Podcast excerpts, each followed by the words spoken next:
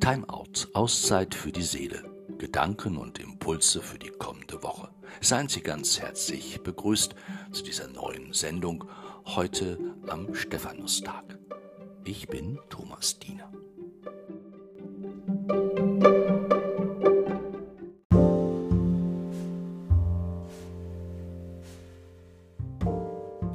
Stephanus, einer von sieben Diakonen in der Urgemeinde, erster Märtyrer, verantwortlich für die sozialen Aufgaben in der Gemeinde, ein Verfechter des christlichen Glaubens, wortgewandt und intelligent, ein Mann, an dem man sich reiben kann.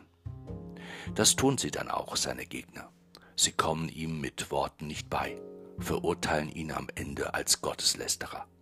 Vor der Stadt töten sie ihn.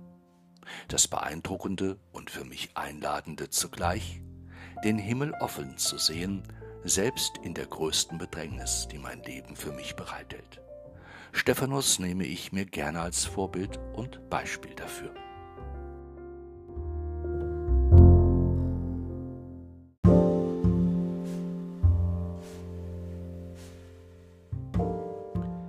Sie wollen ihn nicht nur mundtot machen, sie haben es auf ihn abgesehen betrachten ihn als Feind der eigenen Religion. Das geht zu weit. Mit seinem Verhalten und seinen Ansichten über Gott und die Welt schafft er ein zu großes Durcheinander, als dass man es stillschweigend hinnehmen kann. Die Situation ist geradezu ausweglos. Stephanus hat so gut wie bereits verloren. Und am Ende verliert er tatsächlich sein Leben. Stephanus zählt zu den ersten Märtyrern zu den Menschen, die wegen ihres Glaubens und ihrer Überzeugung ihr Leben lassen mussten und die für jene, die es möchten, heute als Vorbilder gelebten Glaubens dienen. In einem ist mir der Mann sehr gewiss ein Vorbild. Ja, da gibt es etwas, das ich an ihm bewundere und schätze. Und ich habe den Eindruck, dass ich mir und viele andere auch an ihm tatsächlich ein Beispiel nehmen kann. Was meine ich? Gehen wir nochmals einen Schritt zurück. Stephanus ist Diakon, zuständig für die soziale Aufgaben in der Urgemeinde und dafür, dass insbesondere die Witwen in den Gemeinden ihre angemessene und faire Zuteilung erhalten.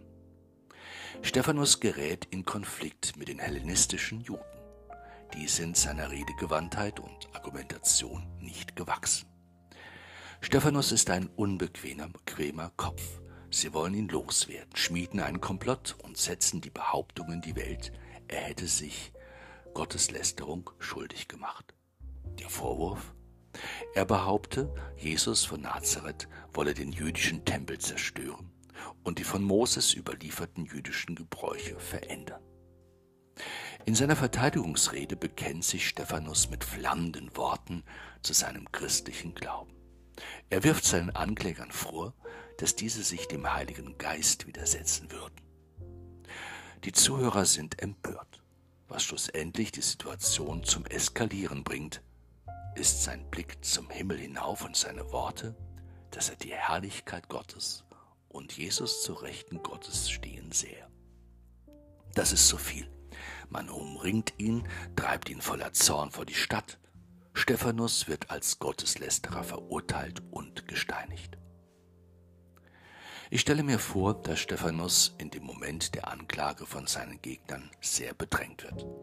Sie stürzen auf ihn los, wollen ihn mit ihren Argumenten überzeugen, schmeißen ihm die Worte ins Gesicht, heben wütend und aufgebracht ihre Fäuste zum Himmel.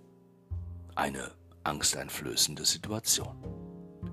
In diesem Moment einen Blick für den offenen Himmel zu haben, das grenzt für mich an ein Wunder.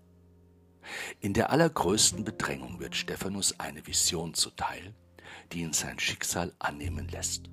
Worte und Steine haben keine Macht über ihn. Seine Kraft kommt von oben. Und eben darin ist mir dieser Mann ein Beispiel. Ich erkenne, dass sich viele Menschen immer wieder von Widerfahrnissen in ihrem Leben so sehr niederdrücken lassen, dass sie keine andere Perspektive auf ihr Leben mehr einnehmen können. Sie sehen alles nur noch schwarz, fühlen sich bedrängt und hilflos, ausgeliefert, ohnmächtig. Es gibt diese Schwarzmaler auch unter uns. Es gibt für sie keine andere Möglichkeit, als alles eben nur noch schwarz zu sehen. Sie haben keinen anderen Blick mehr. Und dieser Blick bestimmt ihre Einstellung zur Gesellschaft, Politik, Kirche, Menschen und Glauben und Gott. Ich meine, dass wir alle in diesen Zeiten Grund genug haben, unter den gegebenen Umständen zu leiden, eben genau auch in den von mir benannten Bereichen. Aber doch nicht nur. Wo bleibt dabei der Blick nach oben? Wo bleibt der Blick auf den über uns geöffneten Himmel? Wo bleiben die Zuversicht, die Hoffnung, der Glauben, wie sie uns gerade als Christen in dieser Zeit tragen sollen? Manche ertappe, manchmal ertappe ich mich selbst dabei, nur noch alles grau in grau zu sehen und zu denken, wie schlecht doch diese Welt und die Menschen sind.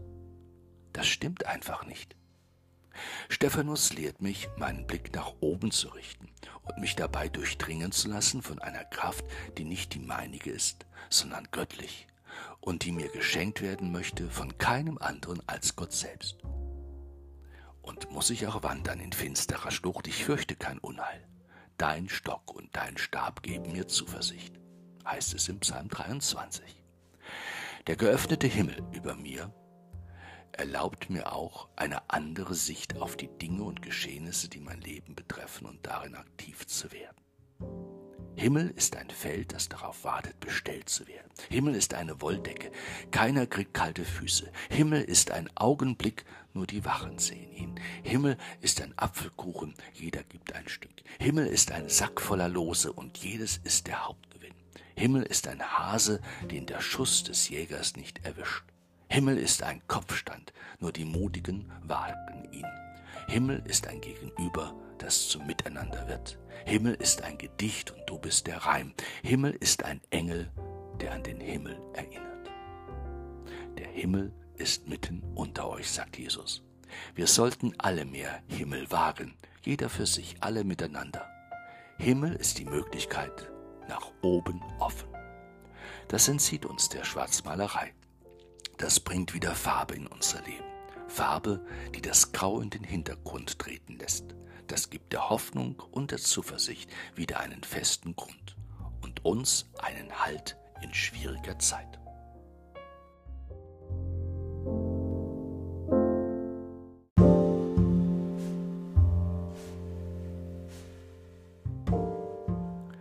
Der Himmel ist mitten unter euch, sagt Jesus. Der Himmel ist hier. Verstohlen blickst du dich um.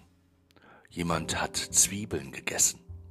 Ein paar Junkies liegen draußen auf der Straße und du hast Angst um dein Portemonnaie. Der Himmel ist hier. In der U-Bahn musstest du heute früh stehen. In den Nachrichten hörst du die Krisen der Welt. Der Himmel ist hier. Der Himmel ist in der Ukraine. Der Himmel ist im Gazastreifen. Der Himmel ist im Hauptbahnhof. Der Himmel ist im Käseladen. Der Himmel ist im Krankenhaus. Der Himmel ist im Nachbarzimmer. Der Himmel ist in Washington. Der Himmel ist am Küchentisch. Der Himmel ist da. Der Himmel ist die Möglichkeit nach oben offen. Der Himmel ist anders, als du denkst.